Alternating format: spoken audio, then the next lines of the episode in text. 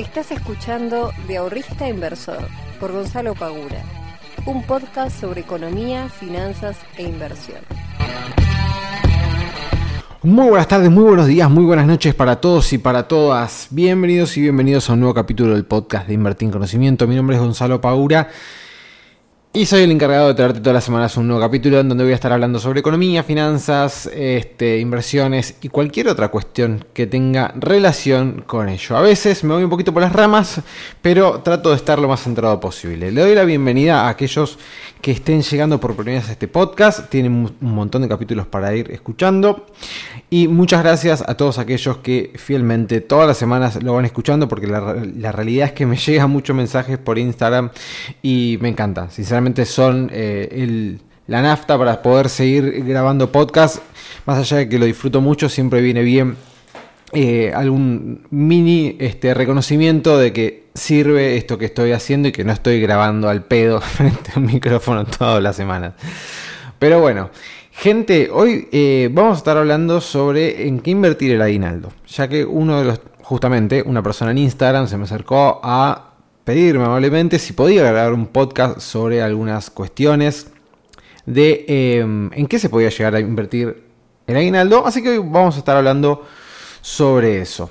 Eh, pero primero, como siempre, vamos a em, hacer un breve repaso de lo que está pasando por el mercado. Aquellos que estén invirtiendo o que quieran invertir en el mundo de criptomonedas, dos cosas. Primero, tenemos todavía a Bitcoin y al resto de las cripto ahí dando vueltas. No hay una decisión. Está en 34, casi 36. Ayer estaba en 35, 36. Bueno, estamos ahí.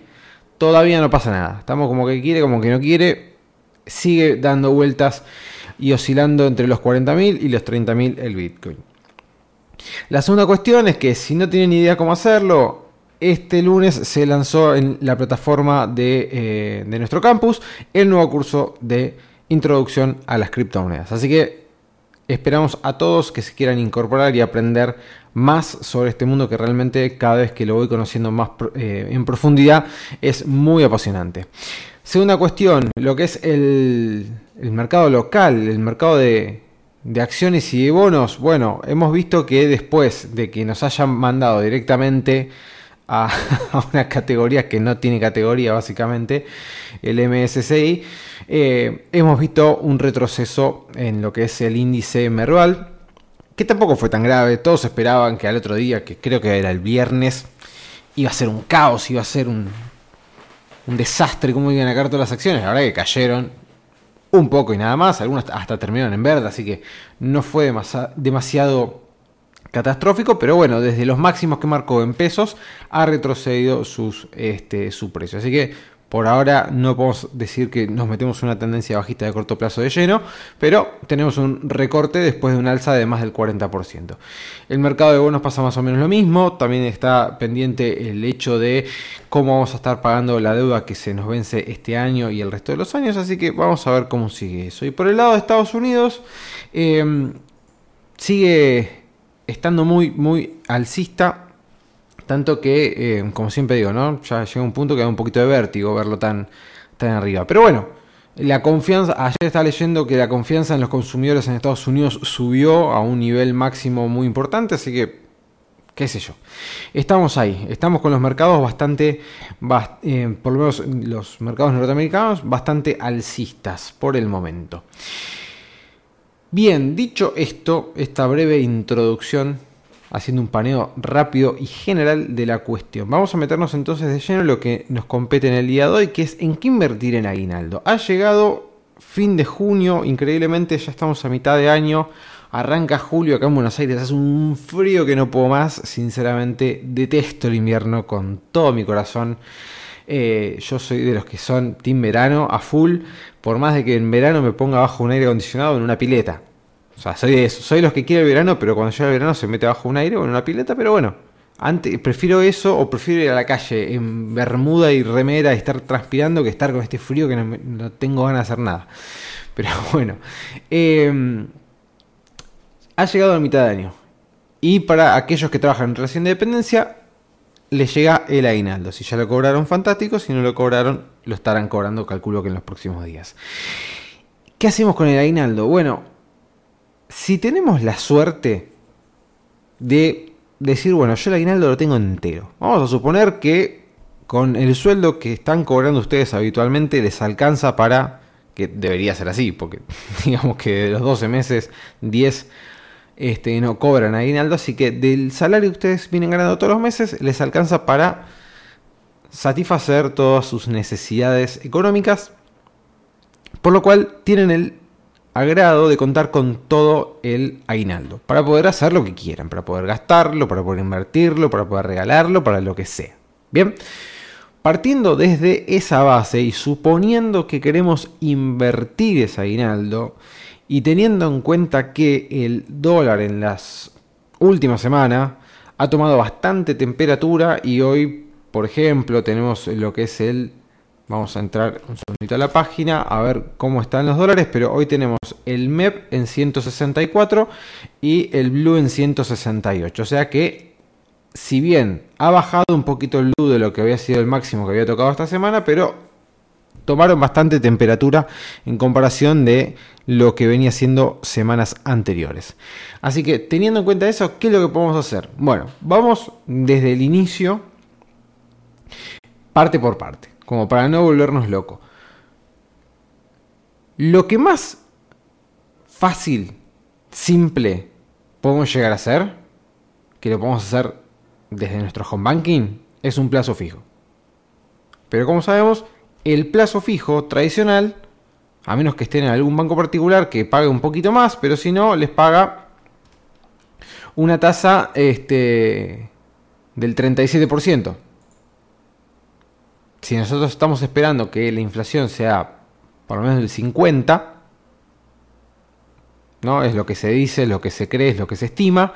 Si nosotros estamos esperando una inflación del 50, entonces 37 nos estamos quedando bastante cortos. Nos queda corta la sábana, ¿no? Entonces, ¿qué opción tenemos? Como ya sabemos y lo he dicho varias oportunidades, lo que es el plazo fijo UVA, eso es lo más fácil. Plazo fijo UVA es inflación más una tasa de interés fija, que la tasa hoy en día es del 1%. O sea que te van a pagar lo que haya de inflación más un 1%. El 1% es casi representativo, porque la verdad que, qué sé yo, que te paguen el 1% sobre 100 mil pesos, y bueno, está bien, mil pesos ganarás por encima de la inflación, fantástico. Em, pero lo interesante de esta propuesta es que si ustedes van a utilizar este aguinaldo para invertirlo ahora, pero lo van a utilizar dentro de seis meses, por ejemplo, para las vacaciones de verano, ojalá que la podamos hacer con total normalidad, lo más prudente sería invertir en algún activo financiero que nos haga ganar dinero o por lo menos que nos resguarde sobre las, eh, la suba de precios. Si nosotros nos ponemos a especular de acá seis meses en acciones, CDRs, quizás, o hasta en bonos, ¿por qué no? Corremos el peligro de que dentro de seis meses o tengamos lo mismo, o muy poquito más, o menos. Y ahí viene otra, otra cuestión. Siempre tenemos que tener en cuenta al momento de elegir ciertas inversiones, cuál es el horizonte de inversión que nosotros tenemos. ¿Para qué vamos a invertir ese dinero? ¿Vamos a invertir el aguinaldo para poder irnos de vacaciones en enero? Necesitamos algún instrumento que a mí me garantice, me dé la certeza de que en enero voy a tener más plata. Punto número uno. O sea que esa sería la parte más fácil de todas. Pero supongamos que no estás tan apurado o que no vas a necesitar esa plata dentro de seis meses, sino que tenés una planificación un poquito más extensa, que decís, bueno, no, dentro de seis meses no, pero quizás un año o una cosa por el estilo. Eh, ¿Qué es lo que puedo llegar a, a buscar? Bueno, si hablamos en pesos, si hablamos en pesos, en lo que es el corto plazo, podemos elegir algunos, por ejemplo, fondos comunes de inversión. ¿Qué fondo común de inversión podemos llegar a elegir? Les doy un ejemplito. El, eh, lo tenía, lo tengo acá, acá anotado, acá está. El Quinquela eh, retorno total clase eh, A, por ejemplo. El Quinquela Total clase A es un fondo que invierte en lo que es eh, renta fija. con un grado importante de lo que es eh, bonos que ajustan por inflación. Todos los famosos bonos Bonsar, se llaman así, eh, que ajustan por inflación. Bueno, este fondo, por ejemplo, es un fondo que puedes entrar con mil pesos, que tiene una liquidación de 48 horas, este, que es de corto plazo. Tengamos en cuenta que el corto plazo en el mundo de las inversiones no son dos meses. Bien. y que tiene, por ejemplo, una tasa que viene obteniendo desde el 1 de enero hasta el día de hoy del 26,15%. ¿No? Es una opción como para poder evaluar al momento de meter dinero dentro de un fondo de inversión. De vuelta, Quinquela, retorno total, clase A. Esto es importante porque quizás no, no esté en todas las... Eh, ¿Cómo se llama? no esté en todas las eh, páginas, en todos los brokers. Yo les estoy comentando uno de los fondos que, por ejemplo, figuran acá en la página de Bull Market. Quizás, no sé, en Invertir Online, este que esté diciendo no esté. No lo sé. Pero bueno, búsquenlo a ver si lo encuentran, véanlo, siempre por favor evalúen las cosas. Yo no, es que les estoy diciendo vayan a invertir en esto. Les voy tirando algunas eh, opciones y ustedes después fíjense, hagan su propia evaluación, como siempre. Después tenemos el Galileo Ahorro Plus clase A, es otro fondo este, común de inversión, también de corto plazo. Acá la inversión mínima ya es un poco más grande, son 10 mil pesos, eh, con una tasa del 20% de lo que va del año, o sea, del 1 de enero hasta el día de hoy. Bien. Si nosotros queremos invertir, por ejemplo, en dólares, porque podemos pasar nuestro aguinaldo a dólares y decimos, bueno, yo en pesos la verdad que no quiero invertir, voy a agarrar con los pesos que cobro de aguinaldo, los transformo en dólares en la bolsa haciendo dólar MEP, que esa, bueno, sería otra opción, ¿no? Si ustedes quisieran directamente meterse eh, a comprar dólares y nada más, pero bueno, vamos a ir un pasito más. Compramos dólares en la bolsa con los pesos que cobramos del aguinaldo y nos metemos fondos como una inversión en dólares como por ejemplo cuál, como por ejemplo el Galileo Event que es un fondo que tiene como objetivo alcanzar rendimientos superiores al que ofrece una cartera indexada de bonos latinoamericanos, que está teniendo una tasa de interés hasta el día de hoy, desde el 1 de enero hasta el día de hoy, de un 2,04% en dólares, y que la inversión mínima es de 100 dólares. Después si no tenemos otro fondo, que es el SBS Latam, que tiene una tasa bastante inferior, 0,84 viene ganando y ya necesitamos 1000 dólares para poder ingresar. Estos dos fondos tengamos en cuenta, que los que estoy mencionando, tengamos en cuenta que también son fondos que están en dólares pero que apuntan más a lo que es eh, el largo plazo. Bien. Ahora, supongamos que, supongamos que ya no estamos buscando un mediano plazo, ¿no? Lo que podría llegar a ser dos años, quizás tres. ¿Tenemos fondos? Sí, tenemos fondos. Tenemos fondos como por ejemplo el fondo Compass Renta Fija 4 clase A. Este es un fondo que también es en pesos. Tenemos una inversión mínima de mil pesos y que está teniendo una ganancia del 28,11 con un perfil moderadamente agresivo. Bien, de vuelta, este tiene bonos de Córdoba, bonos de Neuquén, bonos de Mendoza, o sea, es un bono ya de mayor riesgo a lo que yo le acabo de mencionar anteriormente, pero justamente porque apunta también a un plazo más largo. ¿Sí? Es para un perfil moderadamente agresivo. Está teniendo, como les decía, una tasa, por ejemplo, la tasa que obtuvo el mes pasado fue del 7,86%. Bien, más del doble de lo que te pagaría un plazo fijo común y corriente y la tasa que viene obteniendo a lo largo de este año, en estos seis meses, es del 28,11%. Bien. Estos son, por ejemplo, algunas opciones que nosotros podemos llegar a optar si tenemos nuestros pesos y los queremos invertir. Ahora, si nos queremos ir ya más a largo plazo, ya más a largo, largo plazo, podemos ya meternos en un fondo, por ejemplo, de acciones como es el caso del Delta Acciones Clase A, que está teniendo una ganancia del 34,43%, por ejemplo. Pero ya nos estamos metiendo en un fondo de acciones. ¿sí? que invierten en acciones argentinas, lo cual conlleva ya un riesgo mayor. Ya es un perfil agresivo. De vuelta, es un fondo de acciones. Acá ya sabemos que nos estamos metiendo de lleno en el mundo de acciones, que está bueno si nosotros queremos meternos en el mundo de acciones sin conocer cómo funcionan las acciones, o mejor dicho, conociendo cómo funcionan, pero sin tener las herramientas para ponernos a evaluar, o el tiempo para ponernos a evaluar distintas acciones como para decir, bueno, voy a comprar esta, voy a comprar esta, voy a comprar esta. ¿Ok? Entonces es interesante que si nosotros nos queremos meter en el mundo de las acciones, bueno, que podamos hacerlo eh, mediante un fondo común de inversión. ¿Por qué no? Ahora, recordemos siempre, recordemos siempre que los, bueno, tanto los fondos comunes de inversión como las acciones en sí mismas, eh, argentinas, son propensas a sufrir fuertes golpes si eh, hay una fuerte devaluación del tipo de cambio.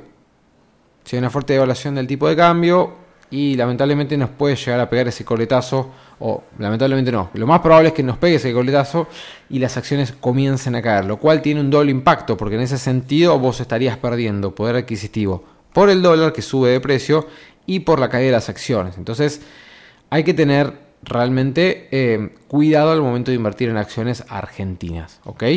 Eh, justamente por este doble efecto, ¿no? Si sube mucho el dólar y cae el precio de las acciones, vamos a ver cómo el poder adquisitivo medido en dólares de nuestra cartera de inversión se va a despedazar, lamentablemente. Yo me acuerdo, creo que ya lo contesto alguna vez, pero me acuerdo que tenía un compañero en mi anterior trabajo eh, que nada, el tipo venía comprando acciones hacía bastante, joven igual, así que tiene tiempo de revertir todo esto. Pero venía comprando acciones, venía comprando acciones, venía, comprando, y no me acuerdo cuánto tenía, pero ya tenía una gran cantidad de dinero eh, en dólares, o sea, pasado dólares, tenía una gran cantidad de dinero en acciones argentinas, y claro, se le vino la, la depreciación del tipo de cambio 2018, 2019, 2020 y lo mató. O sea, no me acuerdo el número exacto, pero como que les diga que tenía, no sé, 40 mil dólares y de repente entre la suba del dólar y la baja de las acciones tenía 10 mil. Y perdiste una fortuna de plata que hasta el día de hoy, digamos, si esas... Eh, no sé qué pasó, por la verdad que no, no seguía hablando, pero... Eh, pero si hasta el día de hoy las mantiene, sigue perdiendo en, dólares.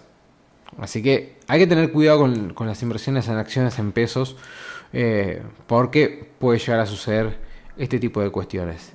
Y por último, ¿podríamos poner las cripto? Sí, podríamos poner las cripto, pero ya son bastante agresivas. Después hablaremos, hablaré en otro, post, en otro podcast sobre las cripto eh, de una manera más profunda, pero de, del último de las opciones que podemos llegar a encontrar, ya también volviendo al perfil más agresivo y más de largo plazo, ¿sí? cinco años, una cosa por el estilo, eh, tenemos los CEDARs, que a mí los CEDARs particularmente es un activo que me encanta, porque no sufre el efecto que comentaba recién de las acciones, ¿no? O sea, ante una depreciación del tipo de cambio, sabemos que el precio del CEDAR en pesos va a ajustarse automáticamente. Si el dólar se va a 3 mil pesos, automáticamente el precio del CEDAR va a subir, por lo cual yo en mi cartera de inversiones no voy a ver afectado medida en dólares, dada una depreciación del tipo de cambio en Argentina. Por lo cual, a mí lo único que me va a interesar en ese sentido va a ser que las acciones, las cuales representa este activo, terminen subiendo al cabo de, por ejemplo, esos 5 años que yo quiero estar invertido en, eh, esas empresas. Por lo, eh, por lo, cual es un activo realmente muy provechoso eh, que tiene aparte la particularidad de que podemos invertir tanto en pesos como en dólares. Si tenemos dólares los podemos meter a invertir en CEDARS y si tenemos pesos y después queremos venderlos en dólares, también podemos hacerlo. Vamos a hacer ambas cosas. O sea que es muy versátil. Tenemos que tener cuidado también de lo que es la liquidez. Hay algunos CEDARS que no tienen mucha liquidez dentro del mercado, pero eh, de las empresas más importantes, por lo menos en pesos, la gran mayoría podríamos decir que tiene una liquidez aceptable, a menos que seas una persona que esté moviendo, qué sé yo, de a 50 millones de pesos por cada operación que hace, bueno, te está quedando chico el mercado argentino eh, tendríamos que ver de moverte al mercado norteamericano o a cualquier otro mercado, ¿no? Si querés mover 50 palos en cada una de las operaciones que vas a estar haciendo. Gente, espero que este podcast les haya servido. Como siempre les pido que lo compartan, etiquétenme en Instagram, así lo veo y me pongo contento. Eh, y desde ya, muchas gracias por estar siempre una semana más conmigo del otro lado, escuchando y bancando este podcast. Que tengan un lindo fin de semana largo. Les mando. Ah, no, el fin de semana largo es el próximo, no dije nada. Que tengan un lindo fin de semana. Les mando un fuerte abrazo. Chao.